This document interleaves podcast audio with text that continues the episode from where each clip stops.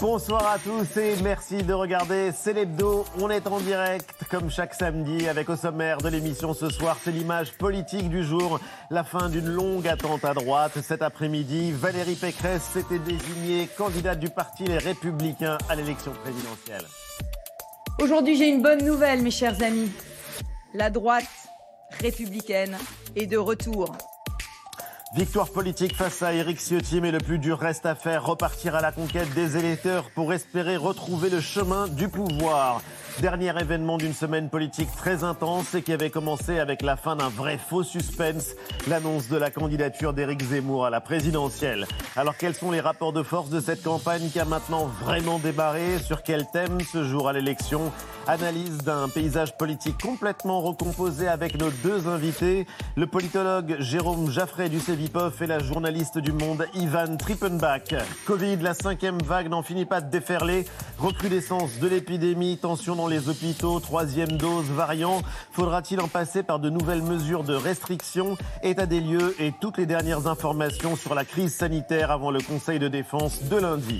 Rencontre avec un aventurier de l'extrême, skipper professionnel, vainqueur du dernier Vendée Globe. C'est aussi un homme engagé pour la protection de l'environnement et notamment des océans. Yannick Bestaven raconte son tour du monde en 80 jours dans un livre qui est un vrai roman d'aventure et il sera l'invité exceptionnel de Célébdo. Et puis après 20h, le rire est le propre de l'homme. Vous connaissez l'expression, elle est à prendre au pied de la lettre. C'est ce qu'on découvre dans un documentaire passionnant, le sexe du rire, car le rire a un sexe. Nouvel épisode de la collection Stupéfiant. Le rire éloignerait la femme de la beauté. C'est une image démoniaque, le rire. Donc, une jeune fille pudique, bien élevée, ne doit pas rire. Elle doit être, au contraire, réservée, les yeux baissés, comme euh, est représenté Marie dans les églises. Pourquoi le rire a-t-il été confisqué si longtemps par les hommes? Comment les femmes sont-elles parties à sa reconquête? On en parle avec la réalisatrice Lise Thomas Richard et l'humoriste Nora Hamzaoui. C'est l'hebdo, c'est en direct et c'est maintenant.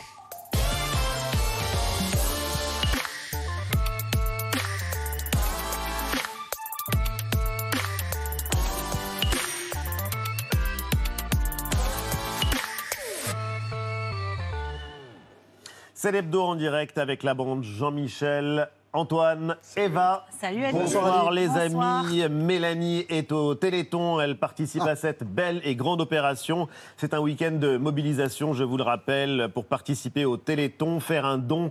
Un numéro très simple à retenir, 36 37. Et Mélanie nous rejoindra évidemment dans quelques minutes maintenant.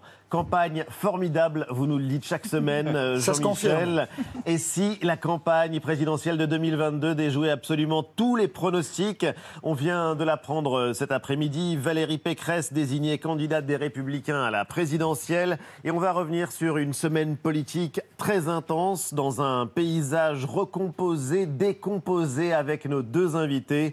L'un des meilleurs analystes de la vie politique, le politologue Jérôme Jaffray, chercheur associé à- au CEVIPOF, et la journaliste politique du Monde, Ivan Trippenbach.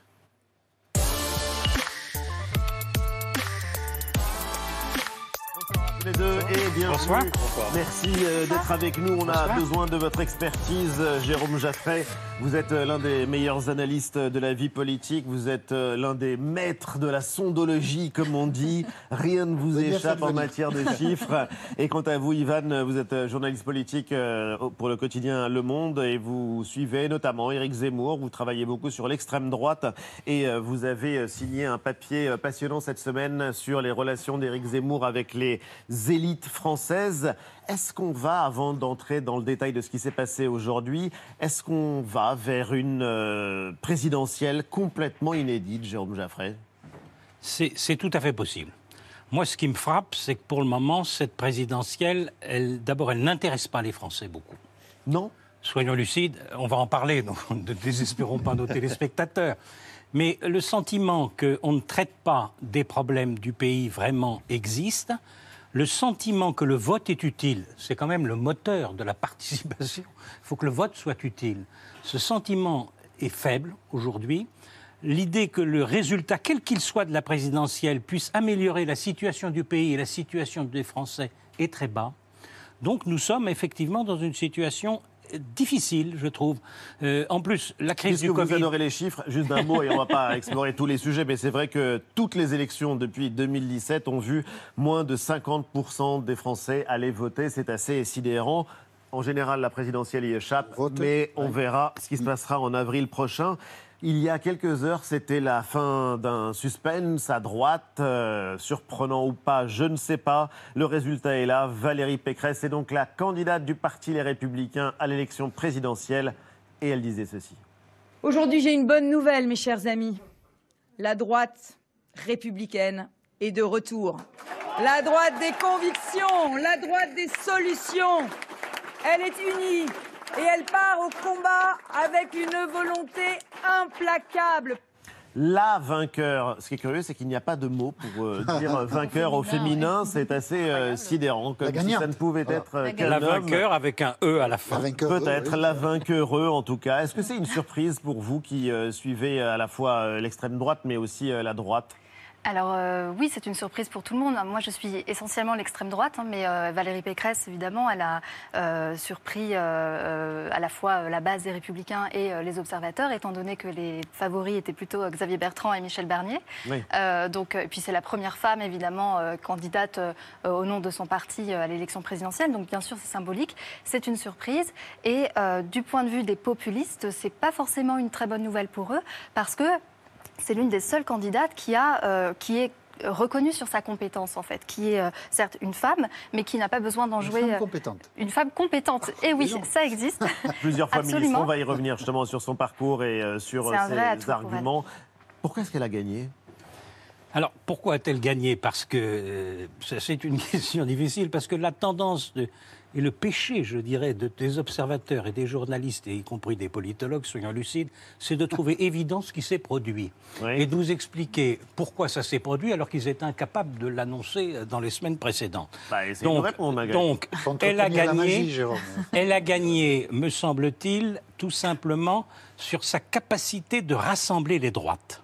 Et ça n'est pas un mince enjeu. C'est-à-dire qu'elle est finalement euh, placée en situation de pouvoir à la fois unifier une droite régalienne grâce à son directeur de campagne, Patrick Stefanini. Qui Il faut a- rappeler que c'était l'ancien directeur de campagne de François Fillon. Et euh, donc, Et de Jacques Chirac en était 1995 très bien déjà. organisée. Oui. donc Elle l'a joué old school, elle l'a joué et, ancienne et école. pas seulement. Euh, Stefanini, il a publié un livre sur l'immigration il y bon. a un an et demi. Et manifestement, le tournant sur ce sujet est venu des idées de ce livre qui fait que la droite régalienne est tenue. Il y a une droite libérale et conservatrice. Et l'élu de Versailles, Valérie Pécresse, est forcément à l'aise dans la droite libérale conservatrice. Et puis il y a une autre droite, c'est une droite moderne et pro-européenne. Elle est largement chez Emmanuel Macron. Mais Valérie Pécresse, elle fournit la promesse qu'elle est capable d'aller chercher et rechercher cette droite-là qui est passée en partie chez Macron. Et Alors, on va euh, y venir justement. Mais d'abord sur cette victoire, sur ce moment, puisque euh, on est euh, à la fin d'une journée où euh, le Parti Les Républicains a enfin sa candidate. Pourquoi est-ce qu'elle a gagné, Jean-Michel? Ah, moi, je pense que c'est une demi-surprise parce que quand on a vu les quatre débats, on a compris que Michel Barnier était faible et qu'on mourrait d'ennui avec lui, et que Philippe Juvin n'était pas tout à fait à la hauteur des trois autres. Ce qu'on ne savait pas, c'est parmi les trois restants, Xavier Bertrand, Éric Ciotti, Valérie Pécresse, comment ça s'équilibrerait. Et l'après-midi d'aujourd'hui fait quand même oublier la déconvenue de mercredi. Valérie Pécresse n'est pas arrivée en tête. Alors il s'en est fallu de peu, 600 voix, mais tout de même voir que dans une primaire d'un parti, il n'y a pas beaucoup de précédents à mon avis, celui qui est finalement désigné n'est pas arrivé en tête.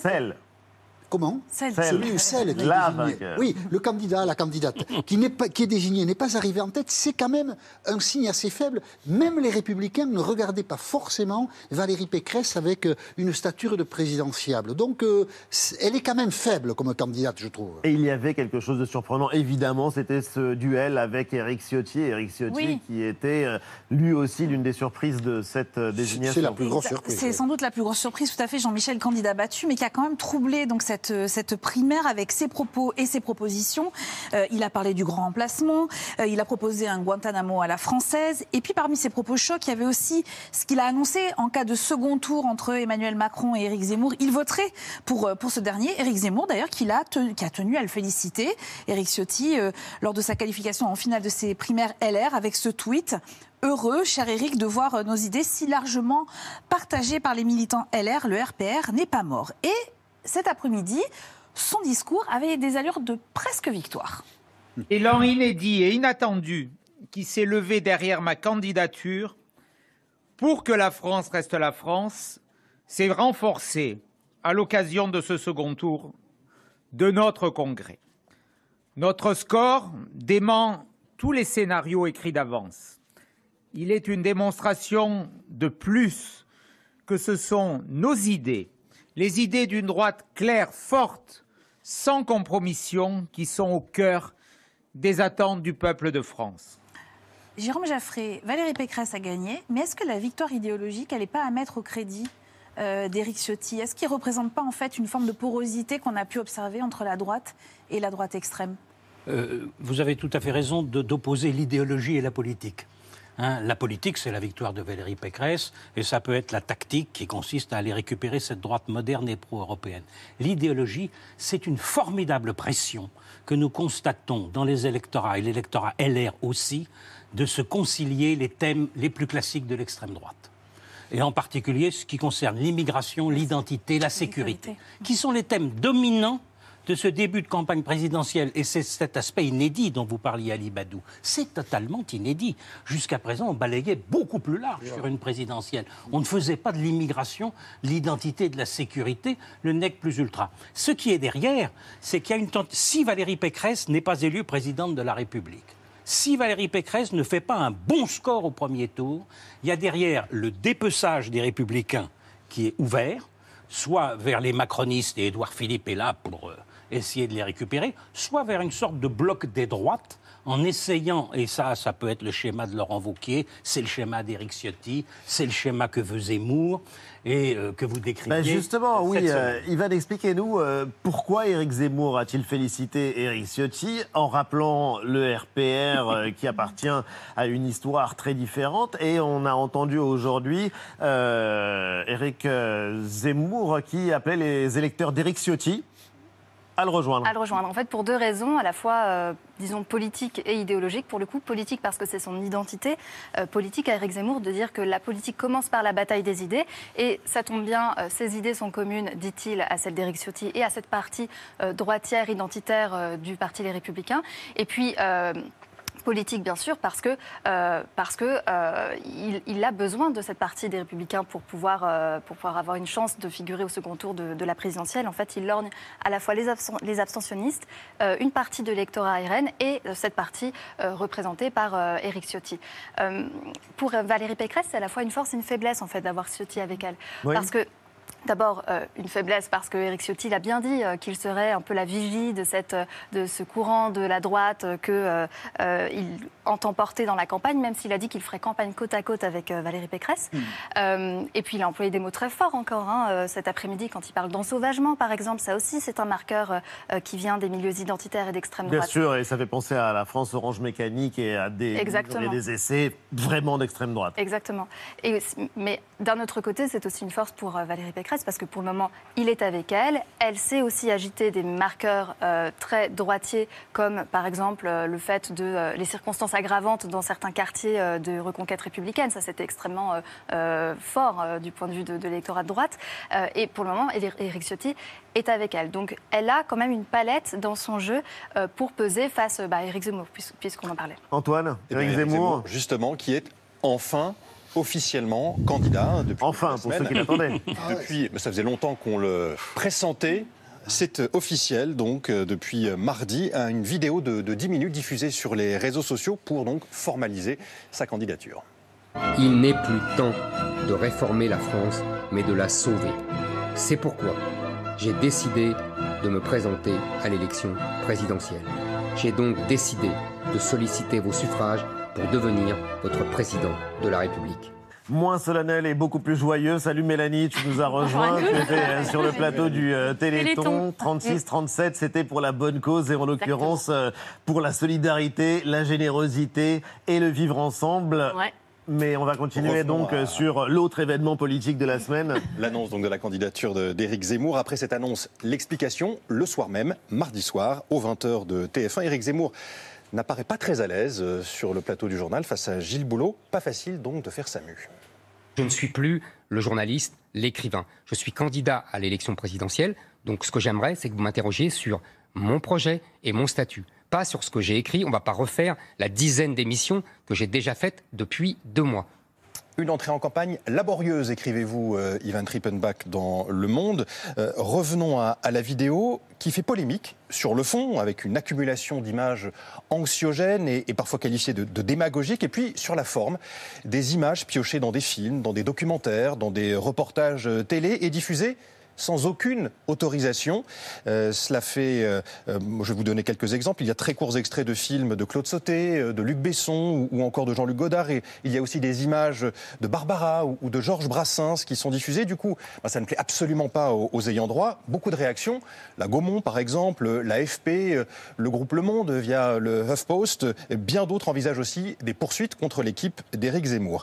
Ivan Trippenbach, est-ce que pour vous, cette déclaration de candidature était raté et, comment pourriez-vous qualifier euh, cette démarche, la démarche euh, d'Éric Zemmour, de passer par cette forme de, vidéo et ces images empruntées? Alors si on considère que la déclaration de candidature est uniquement ce clip vidéo, elle est euh, en partie raté et en partie réussi. Parce que raté du point de vue de l'amateurisme de ces équipes qui ne se sont pas posé, euh, ils se sont pas posé la question en fait de, euh, de, l'utilisation des images. Ils, ont essayé de rattraper le coup. Ah, ce n'était pas une transgression volontaire. On sait maintenant que c'est en tout cas une erreur de jugement. C'est une erreur euh, d'appréciation en effet. D'accord. et puis donc quand on regarde dans le détail, l'équipe des décodeurs du Monde a découvert qu'il y avait 114 images qui n'étaient pas, qui ne pouvaient pas utiliser, qui ne lui appartenaient pas dans cette vidéo, ce qui correspond à plus d'un tiers quand même hein, du temps du clip, ce qui est énorme. Et en plus de cela, on a tout un détournement, euh, un, contresens en fait dans l'utilisation de ces images. Donc par exemple, pour euh, parler de la de, euh, de, des statues déboulonnées, par exemple, il représente un Napoléon qui est, qui est enlevé. enlevé pour en fait une restauration à Rouen. Voilà, par exemple. il y a de la confusion dans tous les sens. Exactement. Et c'est raté cette déclaration? Écoutez, je crois qu'il ne faut pas s'y tromper quand même. Euh, c'est la première sur YouTube d'abord, puisque vous êtes aussi un bon historien de, la vie politique. C'est la première fois qu'un candidat à la présidentielle se déclare sur YouTube? Oui. À ma connaissance, oui. Euh, Jospin avait utilisé un fax, on se souvient, qui était pas prodigieux comme entrée en campagne. Et sur le fond, donc raté mais, mais, je trouve qu'il ne faut pas s'y tromper. Il y a une puissance idéologique dans ce que fait Zemmour qui est extrêmement grande.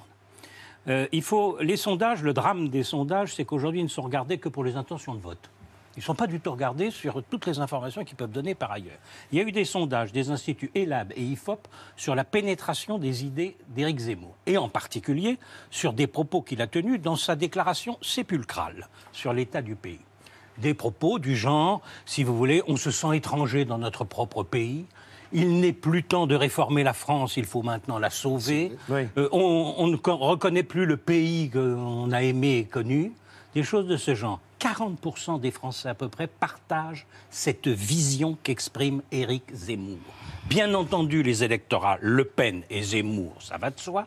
70% des électeurs Fillon de 2017 ils sont d'accord avec cette vision Donc c'est à eux qu'il s'adressait, parce qu'en regardant le clip, on pouvait se demander à qui s'adressait Eric eh ben, Zemmour. Eh ben, certainement pas, effectivement, à ceux qui ont une autre vision de la France, mais cette vision de la France, elle est partagée. Alors, la limite du zémourisme aujourd'hui, parce qu'il y a quand même une limite par rapport à ce que je viens de dire, Zemmour, il dit... Euh, la victoire à la présidentielle, elle appartient à celui qui pose la bonne question de la campagne et qui apporte les solutions. Ben, la faiblesse, elle est sur la fin. Où sont les solutions Où sont les solutions que propose Éric Zemmour à cette vision sépulcrale du pays Jean-Michel On ne peut pas dire que c'est raté, donc c'est plutôt réussi parce que c'est lui. Ce qu'il expose là, dans une image sombre, c'est lui. Après, c'est le rapport à l'opinion publique qui compte. Marine Le Pen, dans une interview, je ne sais plus dans quel journal, a eu cette phrase qui qui est d'une part assassine, mais qui résume bien aussi le problème d'Éric Zemmour. Marine Le Pen a dit la morbidité ne fait pas un projet politique. Et on peut le penser, malgré tout, même si des gens trouvent que la France n'est plus la France. Et ce côté sombre de la vidéo, qui est Éric Zemmour, peut tout de même trouver une limite. Mais ça n'est pas raté, c'est lui. Donc c'est pas mal. Et l'appel du Est-ce que c'est 18 juin du général de Gaulle, en plus, n'a pas été ça, filmé. non, ça c'est grotesque. Il a été reconstitué le 20 juin pour les Non, mais- besoins de la cause. Zemmour et pas de Gaulle, ça c'est sûr. hein. Ça, c'est sûr, il a plutôt parlé du maréchal Pétain. Oui. Mélanie Alors il y a une autre image qui a marqué la, la campagne hein, euh, d'Éric Zemmour ces derniers jours. Vous allez la voir, la voici.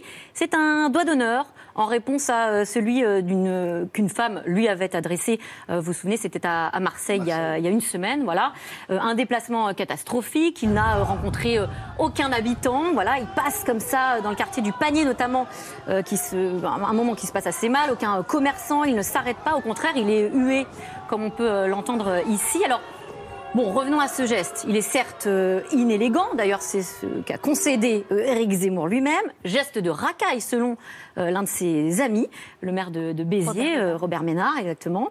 Euh, un geste qui témoigne Méfiez-vous d'une... méfiez-vous de ses amis. Oui. Méfiez-vous de ses amis, Oui. euh, voilà. Donc euh, geste de racaille selon Robert Ménard, Ménard et euh, ce geste qui témoigne finalement de euh, ce dont on a un petit peu parlé, euh, c'est-à-dire une difficile mue de, de polémiste à euh, candidat. Euh, C'est le titre d'ailleurs d'un article euh, que vous avez signé dans Le Monde euh, en début de semaine, Ivan Trippenbach, euh, mue ratée, inexistante, même selon l'aveu de plusieurs de, ses proches. Alors aujourd'hui, bah, euh, l'enjeu c'est de savoir si euh, pourra faire campagne. Qu'est-ce qui va se jouer demain? C'est demain à Villepinte lors de sa première réunion publique de candidats qu'on pourra le voir. Exactement, en fait, c'est, il va devoir répondre à cette question de la mue qu'il a affirmée sur TF1, mais cette fois par son discours. Il va faire un discours d'une heure, il va aussi faire une démonstration de force, c'est ce qu'il souhaite Dans en tout une cas. salle absolument gigantesque, euh, où voilà. Nicolas Sarkozy avait fait un discours de campagne euh, qui est resté dans les mémoires. qui peut accueillir jusqu'à 22 000 personnes, donc ça peut être vraiment massif s'il y arrive. hein. Et ça peut être Et ça- aussi problématique s'il n'y arrive pas. Et s'il n'y arrive pas, ce sera problématique évidemment. Euh, là, pour le moment, son équipe revendique à peu près 15 à 17 000 inscriptions, donc c'est beaucoup. Et en fait, euh, pourquoi il est obligé, bah, typiquement dans son clip de candidature, pourquoi il est obligé de s'adresser à son noyau dur, de, de jouer à fond le nationalisme, la fiction euh, réactionnaire? Parce qu'il a multiplié ce type de, de, de- d'impairs et d'erreurs en fait politiques tout au long de sa pré-campagne jusqu'à ce doigt d'honneur qui a déplu, et ça c'est le plus extraordinaire, effectivement, au sein même de ses partisans et de ses amis. La pré-campagne est terminée, la campagne a commencé aujourd'hui. Qu'est-ce qui se joue demain à Villepinte, euh, Jérôme Jaffray? Bah, D'abord, euh, l'image de la foule. L'image de la foule enthousiaste. Aujourd'hui, il n'y a pas beaucoup de leaders politiques et de candidats qui peuvent réunir 15 à 20 000 personnes. Et ça, ça compte.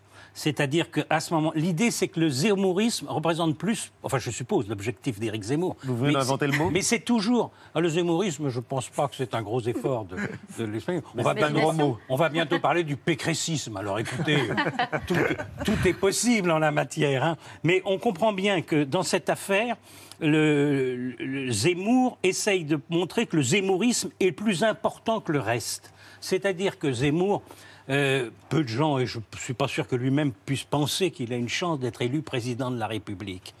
Euh, en plus, il a commis des erreurs grossières, et beaucoup plus que le doigt d'honneur. Euh, Mélanie, je mettrai en avant la visite au Bataclan, Oui. parce qu'elle montrait un, un manque de respect envers les morts et envers leurs familles, et ça, c'est dur. Un manque d'empathie envers les vivants, c'est un deuxième trait caractéristique. C'est ce qu'on attend normalement d'un candidat. Il a une interdiction de déambuler dans le pays, alors que Marine Le Pen, au contraire, va maintenant se promener partout. Aucun problème. Euh, personne ne le lui reprochera. Mais le zémourisme, c'est une bataille idéologique qu'il mène.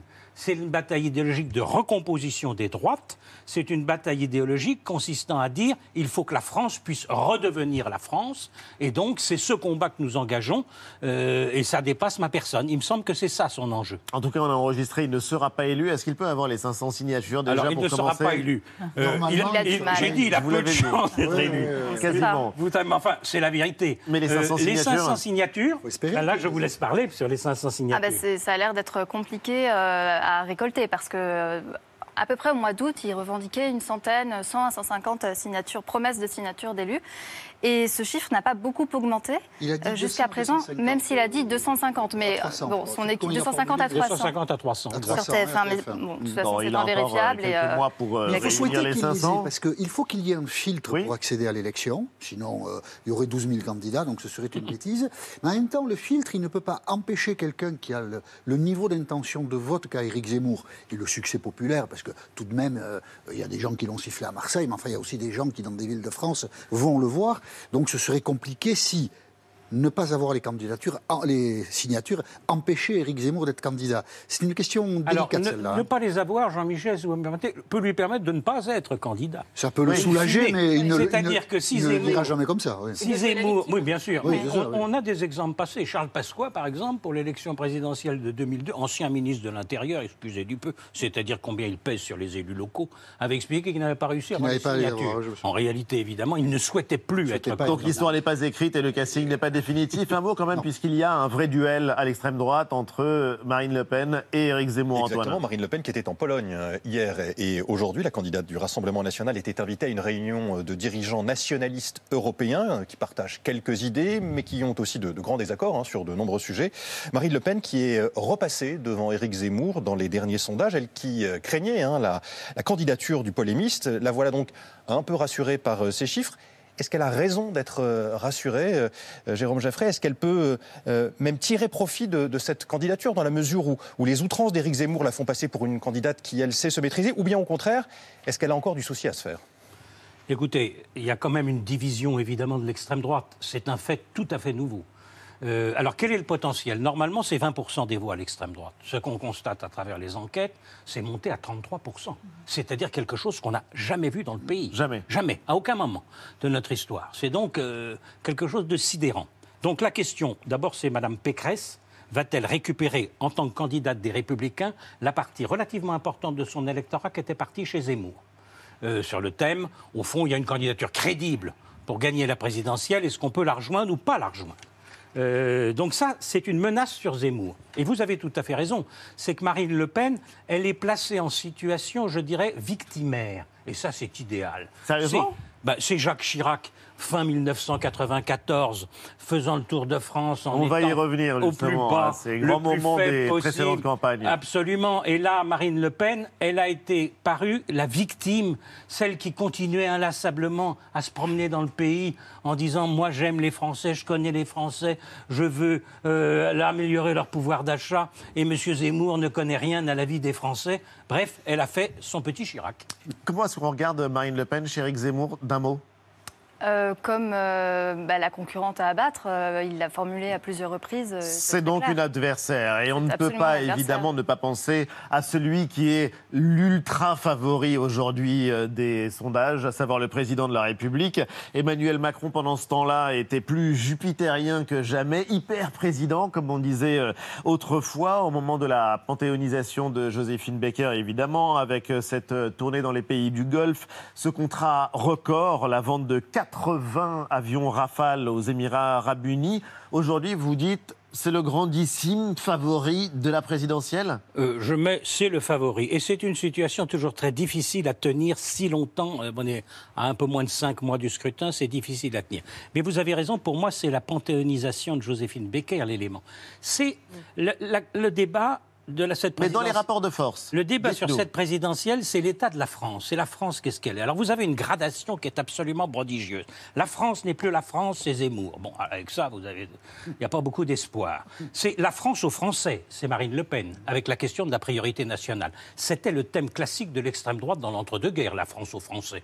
Donc quand on dit Marine Le Pen s'est recentrée, etc., écoutez, euh, so- soyons, soyons un peu sérieux, ça reste l'extrême droite. Vous avez, il faut que la France reste la France. Ça, c'est la droite Ciotti.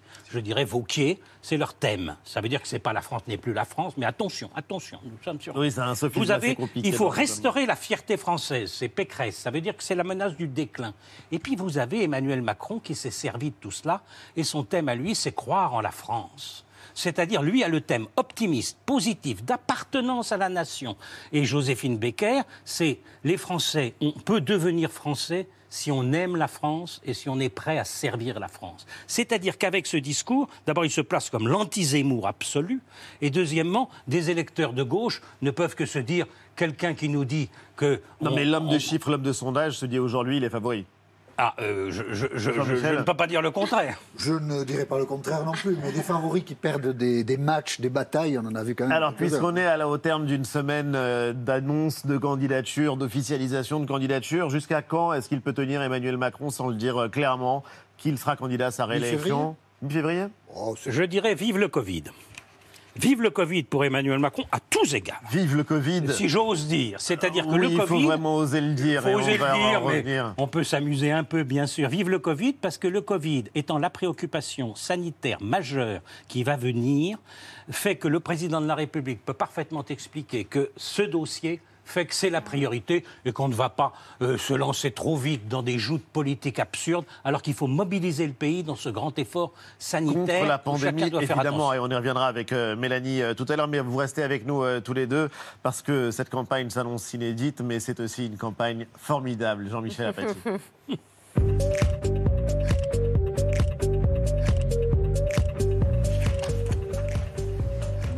Dans une campagne formidable, les journalistes trinquent souvent. hein. Oui. Lundi, Marlène Schiappa était euh, face à Elisabeth Martichoux, journaliste d'LCI, et, et toutes les deux ont reparlé de l'affaire Hulot. Enfin, du moins, Elisabeth Martichoux a essayé de questionner Marlène Schiappa, qui en 2018 avait beaucoup soutenu Nicolas Hulot dialogue. Il reste, il reste l'idée de cette tribune. Est-ce que si c'était à refaire, vous la referiez de la même façon? Pardon, Question excusez-moi. mais- simple. Ouais, bah, réponse très simple. En fait, quand on a préparé cette émission, je vous ai dit qu'hier, on avait un séminaire de lutte contre On le séparatisme. Et vous avez dit, moi, Nico- Nicolas Hulot, j'en parlerai pas parce que Ah non. euh, ça Moi- m'intéresse moi, pas. je vous ai dit ça. Bah, Moi, ce je que vous ai dit ça. à ma conseillère, Ah non, manifestement, jamais. euh, pour préparer Jamais. Alors là, je m'inscris en faux. Jamais. D'accord. Ni moi, ni l'assistante que votre attaché de presse a eu. On Bah, va pas régler bien. des comptes maintenant, mais d'ailleurs, est-ce que vous demandez pas- à des journalistes de ne pas parler de sujet? Elle est quand même gonflée, Marlène Schiappa. Quand on en est à dévoiler les coulisses d'une interview, c'est que vraiment la question vous a beaucoup, beaucoup embêté. Et mardi soir, Gilles Boulot, TF1, était face à Éric Zemmour. Deux journalistes, enfin Éric Zemmour n'a jamais été journaliste, il n'a jamais aimé les questions, on l'écoute. Je, je trouve simplement que euh, il n'y a pas eu de questions sur mon projet politique Mais et je, le regrette. Je vous réinviterai bien volontiers. Non, mais c'était le moment ou jamais. Je vous réinviterai bien volontiers. Une partie de ce que nous avons dit avait trait à votre programme. Pas vraiment. Il me semble que si. Il me semble que non. Merci beaucoup, Éric. Merci Zemmour. à vous. Le rêve des hommes politiques, c'est d'écrire les questions et de faire les réponses. Les réponses, évidemment. Et alors après, Éric Zemmour euh, est retourné à son QG. Et là, euh, il a taillé sec Gilles Boulot. Si vous voyez toutes les interviews euh, de M. Boulot euh, pour tous les autres candidats, euh, vous verrez euh, la différence. Vous verrez la différence de ton, vous verrez la différence de questions, vous verrez que devant les autres, il s'efface poliment, humblement, euh, je dirais même parfois euh, de façon euh, larvaire. C'est élégant, hein, larvaire. Hmm. Euh, ça nous a rappelé que dans les campagnes présidentielles, il y en avait eu d'autres, parce que toutes les campagnes présidentielles sont des campagnes formidables. Souvenir. En Italie. Alors, alors, je Attendez, refuse. attendez, non, non, en Italie. Permettez-moi de temps en temps de poser une question. Kabash, je ne suis pas en. Italie, je suis en France. Si Ah, vous avez non, une mais- question sur l'Italie, notez-la. je- je- J'y oui, répondrai oui. tout à l'heure. J'ai répondu à Mais, mais- ah oui, je m'en vais en attendant Oui, vous pouvez. Vous n'avez pas l'intention de renoncer. Vous irez bien jusqu'au bout. C'est la question. C'est vrai que certains s'interrogent ou. Vous parlez, donc, vous euh, parlez sérieusement non, là ou vous faites de temps en temps, l'humour se demandent de temps en temps de détermination. Quoi qu'il arrive, c'est ça Écoutez, euh, soyons sérieux, je vous en prie. Bien, Chirac, je vous remercie. Merci beaucoup. Avez-vous, oui ou non, reçu de l'argent liquide de vrai. Libye pour financer votre campagne de 2007, comme l'a affirmé l'intermédiaire Ziad Takedine Alors pas seulement dans les médias, mais à la justice française hier aussi. Quelle indignité. Nous sommes sur le service public. Moi, j'adore la tête de François Fillon dans ce passage, parce qu'il se dit quand même, euh, celle-là, il a bien prise dans les dents, hein, Nicolas. Et pendant ce temps-là, à gauche, Ah, Jean-Michel, oui. parce qu'on n'en a pas encore parlé. Ben oui, c'est vrai, parce qu'il y a une gauche dans ce pays. Il y a même des candidats de gauche. Est-ce que ça décolle dans les sondages? On va voir les intentions de vote. Ah ben non, ça décolle pas, hein, ça reste toujours... Là, Il n'y a personne qui peut y arriver. Bien sûr, il y a des gens qui disent, mais si tous là, ils s'alliaient, c'est pas du tout dit que, ça marcherait, mais enfin, peut-être que ça serait un peu mieux que dans la division. Eh bien, qu'il ne compte pas chez Jean-Luc Mélenchon, qui, chez Jean-Jacques Bourdin, euh, hier, matin, il a expliqué que l'union des candidats de gauche, c'était pas pour tout de suite, on l'écoute. Il n'y a pas d'union au sommet. J'ai essayé. Il n'y en aura pas. Il n'y en aura pas. Personne n'a l'intention de changer d'avis. Donc, ça ne sert à rien, si vous voulez, que chaque personne de gauche qui rencontre M. Bourdin vienne pleurer dans son gilet en disant Ah, s'il n'y a pas l'union, nous sommes perdus. Vous allez noter, hein, il n'y aura pas d'union parce que j'ai essayé. Donc du moment que lui n'a pas réussi, il n'y a personne d'autre qui réussit. Jean-Luc Mélenchon, il faut le noter d'ailleurs, qui sera lui aussi en meeting demain Ah oui, à la demain, Défense, avec euh, un meeting euh, important. Une question, qu'est-ce qui pourrait faire, Jérôme Jaffray, que la gauche ne soit pas mise hors jeu? À la présidentielle Qu'on arrive à, sortir de immigration, sécurité, identité. Qu'on arrête de sortir du problème, de l'unique problème, c'est la France, euh, la France, son avenir, ce qu'elle est. Qu'on parle des Français, qu'on parle des problèmes des Français, qu'on arrive à montrer que des choses sont possibles pour améliorer la situation du pays et des Français.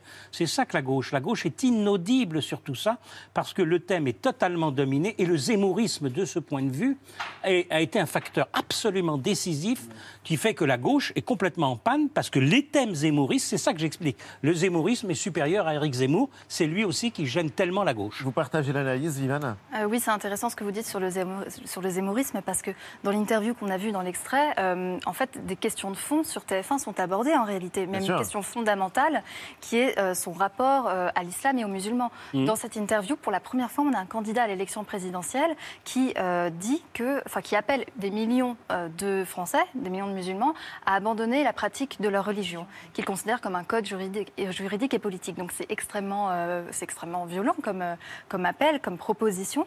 Euh, et euh, effectivement, ce qui a fait le plus scandale autour de cette interview, c'était davantage son coup de colère que, euh, que cette proposition euh, en direct. Bon, espérons en tout cas que la campagne formidable se joue sur euh, d'autres thèmes que celui-là, d'autant que des sujets d'importance, euh, il y en a dans l'actualité aussi. La cinquième vague de Covid-19 avec un nouveau conseil de défense sanitaire. Ce sera lundi, Mélanie. Et avec une question euh, bah, qu'on a tous en tête, bien sûr, c'est est-ce qu'on va nous annoncer de nouvelles euh, restrictions En tout cas, tous les voyants clignotent et plutôt euh, au rouge.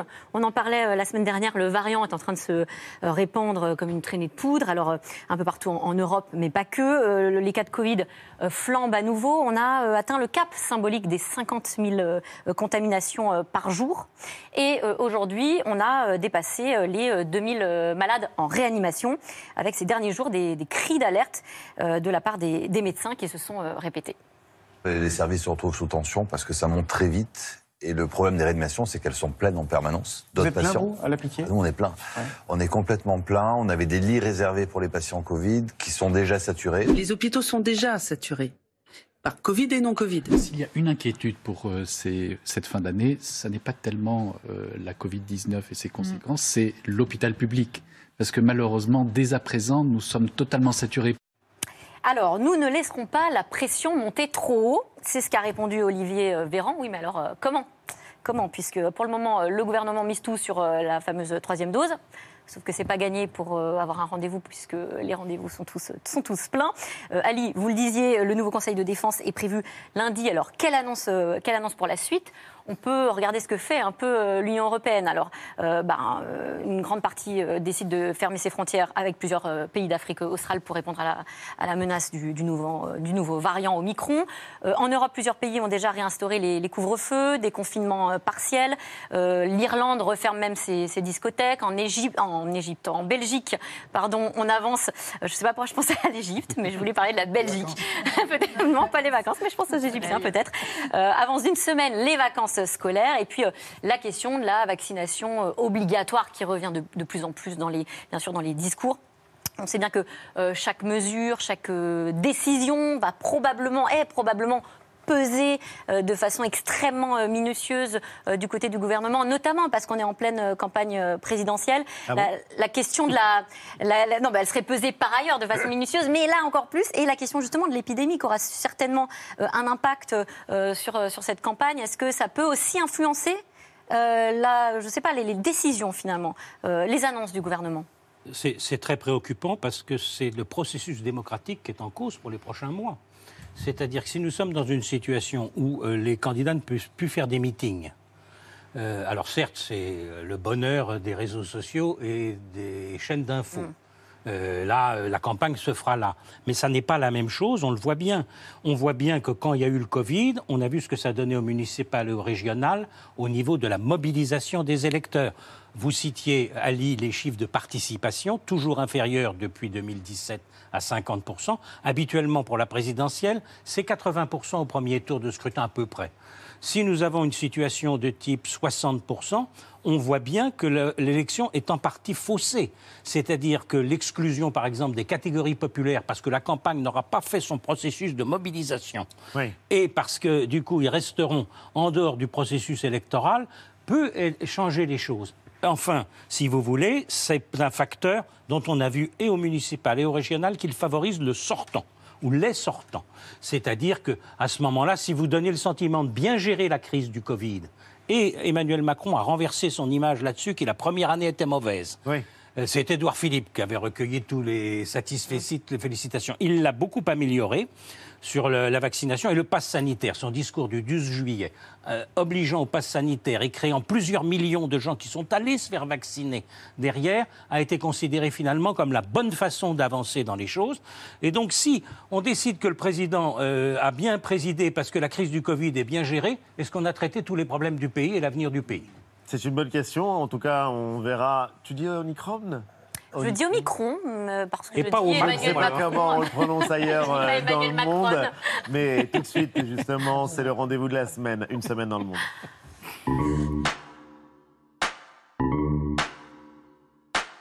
Au Qatar, cérémonie grandiose et spectaculaire pour l'inauguration du stade d'Al Bayt. C'est là qu'aura lieu le match d'ouverture du Mondial de foot 2022. Un stade géant, 60 000 places, mais derrière l'arène ultra moderne, Amnesty International continue de dénoncer le coût humain terrible, les conditions de travail effroyables des ouvriers et l'opacité sur le nombre de morts sur les chantiers. Coût environnemental aussi avec la démesure d'une climatisation en plein air et en plein désert. Au nord de l'Angleterre, la fin d'un confinement improbable. 60 personnes étaient bloquées dans un pub par une tempête de neige. Impossible de quitter les lieux. Trois jours et trois nuits à chanter et à faire la fête. We've been doing karaoke, watching movies, playing board games, pub quizzes, uh, chilling out. Karaoké géant et conclusion d'une des clientes du pub, l'expérience avait tout d'un conte de fées. Aux États-Unis, jeudi soir, l'une des plus grandes stars d'Hollywood, Alec Baldwin, sortait du silence. Interview exclusive sur la chaîne ABC. Sur le tournage d'un film, l'acteur avait tiré au revolver et à balles réelles un tir mortel pour Alina Hutchins. who was loved by everyone who worked with and liked by everyone who worked with and admired. Do you feel guilt? No, no. I feel that there is. I, I feel that that that someone is responsible for what happened, and I can't say who that is, but I know it's not me. L'enquête de police se poursuit au Nouveau-Mexique. L'histoire passionne les Américains et elle relance le débat sur la question des armes à feu aux États-Unis.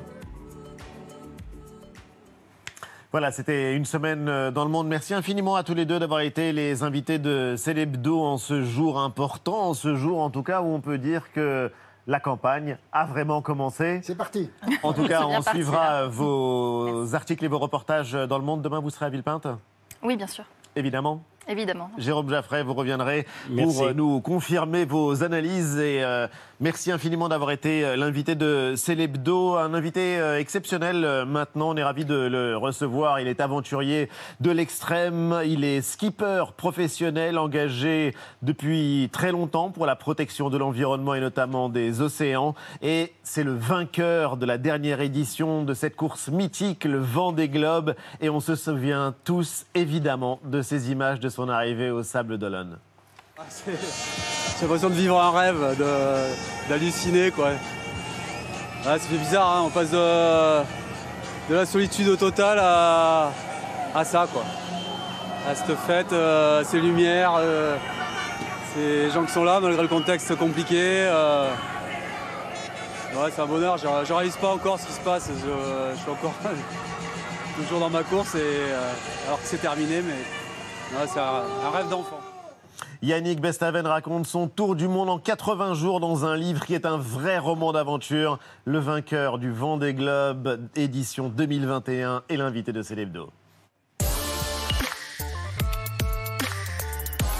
Bonsoir. Bonsoir. Et bienvenue. Bonsoir. On est ravis de vous retrouver. Bonsoir. Vous étiez déjà venu euh, nous voir euh, au moment de votre euh, victoire euh, et c'est euh, assez formidable de vous retrouver. Il y a un an, quasiment jour pour jour, Yannick.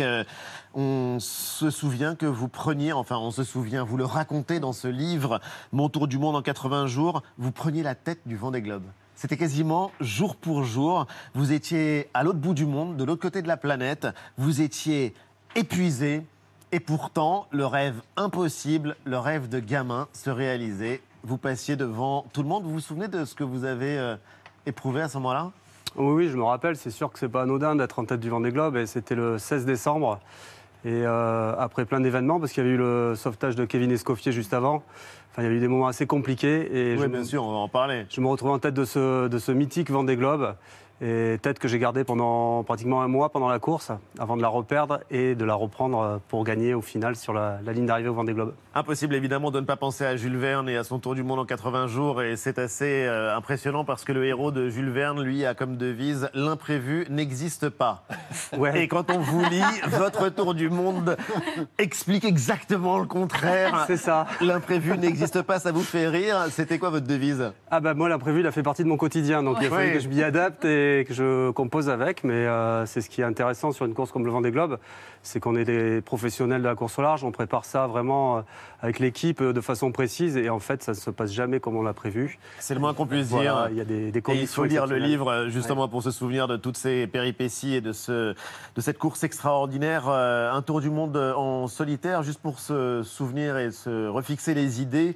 Le, le Vendée Globe, c'est la course mythique par excellence. Le parcours s'affiche à l'écran et on prend la mesure de cette aventure absolument extraordinaire que vous euh, racontez. Qu'est-ce que vous, vous en retenez? Bah, c'est un grand voyage avant tout. Avant d'être euh, une course et une compétition, c'est surtout un grand voyage. C'est un voyage bah, géographique que- qu'on voit sur la carte, mais c'est aussi un voyage personnel.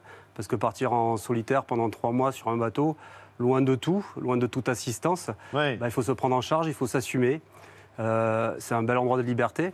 Et c'est une bataille navale également. Et c'est une sacrée bataille navale, ouais.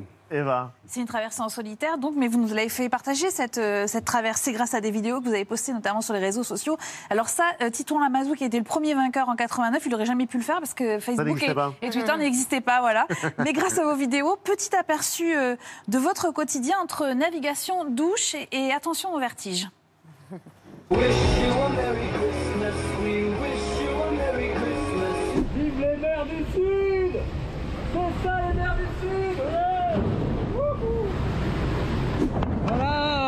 Réparation de fête. Putain, mais qu'est-ce que j'aime pas ça, monter dans le mât. Et encore, je suis pas tout en haut. Hein. Mais bon, pas déconner quand même, hein. on n'est pas des alpinistes.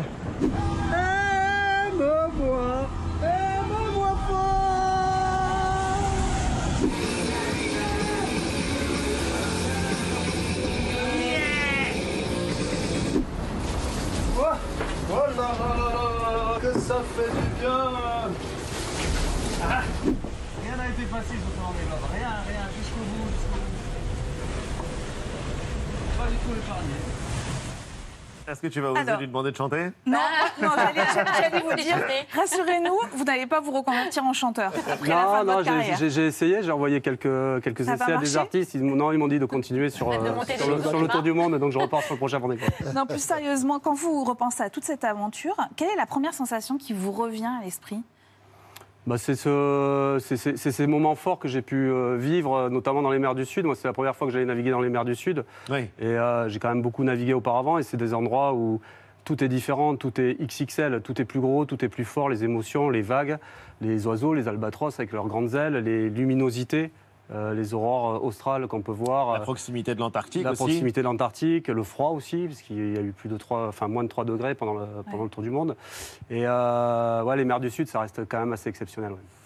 Je crois justement que c'est dans les mers du Sud que vous avez, euh, euh, que vous êtes dérouté, que vous avez porté secours à, à Kevin Escoffier. euh, Vous le mentionniez tout à l'heure. C'est l'un des moments c'est ça forts. qui est génial, c'est que vous décriviez en fait la bataille navale, la compétition. C'est une course en solitaire, et pourtant c'est une leçon de solidarité. Oui, parce qu'encore une fois, un de vos adversaires, un des concurrents de cette, de cette course, a eu un, un problème. Il a chaviré, euh, je crois, et donc il a coulé. Des, des mar- des marins se sont ça un problème portés Un gros problème. Huge un situation.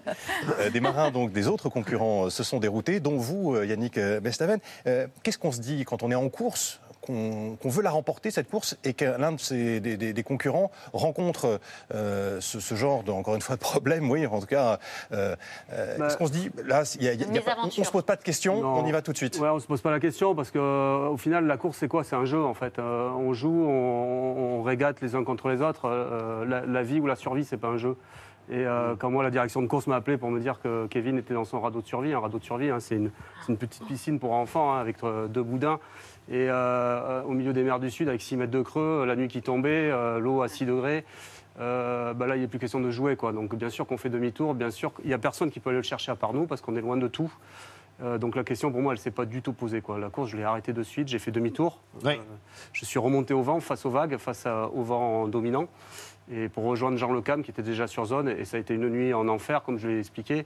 Parce que là, ça a duré toute la nuit de chercher une, une aiguille de, fin, de foin dans une, enfin, une aiguille dans une botte de Une foin. dans une Voilà. botte de foin, ouais. Je perds mes mots parce que euh, non, ça a été très Et dur. dans l'immensité, et c'est vrai qu'on aimerait que cette solidarité qui existe en mer euh, existe aussi un peu plus, euh, davantage en tout cas euh, sur Terre. Vous êtes euh, skipper, vous êtes aussi ingénieur, on le sait moins, et vous êtes euh, engagé de longue date euh, pour l'écologie, pour la préservation notamment des, des océans. Le Vendée Globe, euh, on le lit sur le site de votre sponsor, euh, c'est assez frappant comme description. Le Vendée Globe, c'est un tour du monde. On rencontre des baleines, des dauphins, des albatros, euh, vous en parliez. Mais malheureusement, c'est aussi l'occasion de croiser euh, des déchets de tout type. On fait le tour du monde, on est au milieu de nulle part, et il y a du plastique, du verre, du tissu. Et la pollution par les plastiques des océans, c'est aujourd'hui l'un des plus graves problèmes écologiques. Ah oui, c'est un des plus graves problèmes, et c'est sur les océans, mais c'est aussi sur nos plages. Euh, moi, c'était arrivé avec mes filles d'aller sur la plage, euh, de tamiser le sable. Vous pouvez vous, y amuser, vous verrez. euh, dans votre tamis, il reste plein de microparticules de plastique de toutes les couleurs. Et ça, qu'est-ce qui se passe? Ben, les- les- La chaîne alimentaire, les poissons les ingurgitent, et, nous par là même lorsqu'on mange les poissons après. Et je pense que c'est un vrai fléau, ces plastiques, alors que c'est un matériau super, c'est recyclable.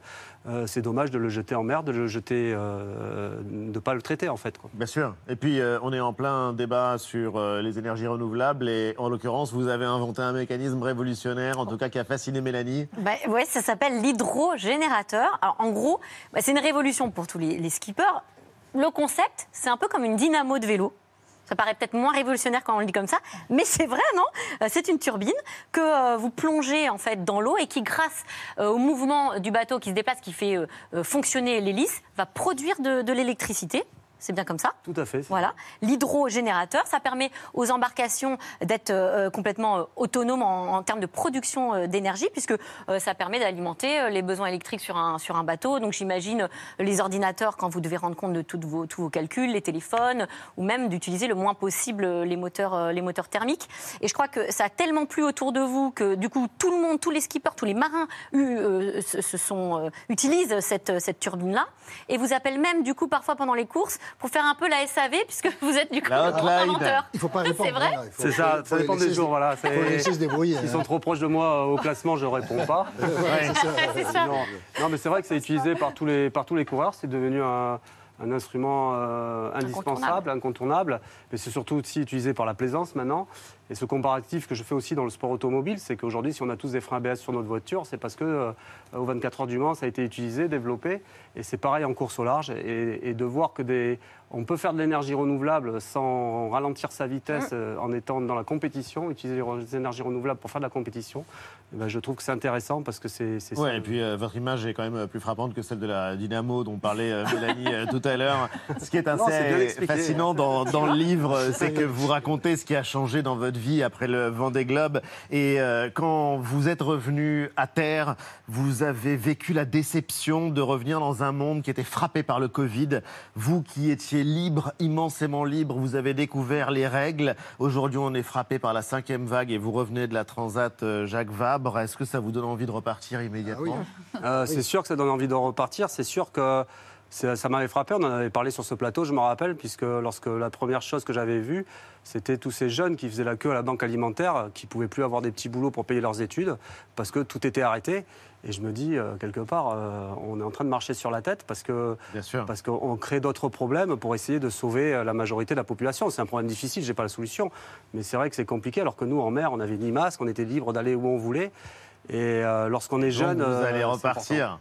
Et d'ailleurs, il faut que les jeunes le lisent parce que c'est aussi adressé euh, à eux. Merci infiniment Yannick Bestaven d'être euh, passé sur le plateau de Célébdo. Mon tour du monde en 80 jours, euh, c'est plus extraordinaire encore que celui de Jules Verne et c'est chez Gallimard. Merci. Merci beaucoup. Et euh, c'est un vrai roman d'aventure que je vous conseille. Célébdo continue juste après la pub avec Vue et le sexe du rire. Vous saurez pourquoi le rire a un sexe.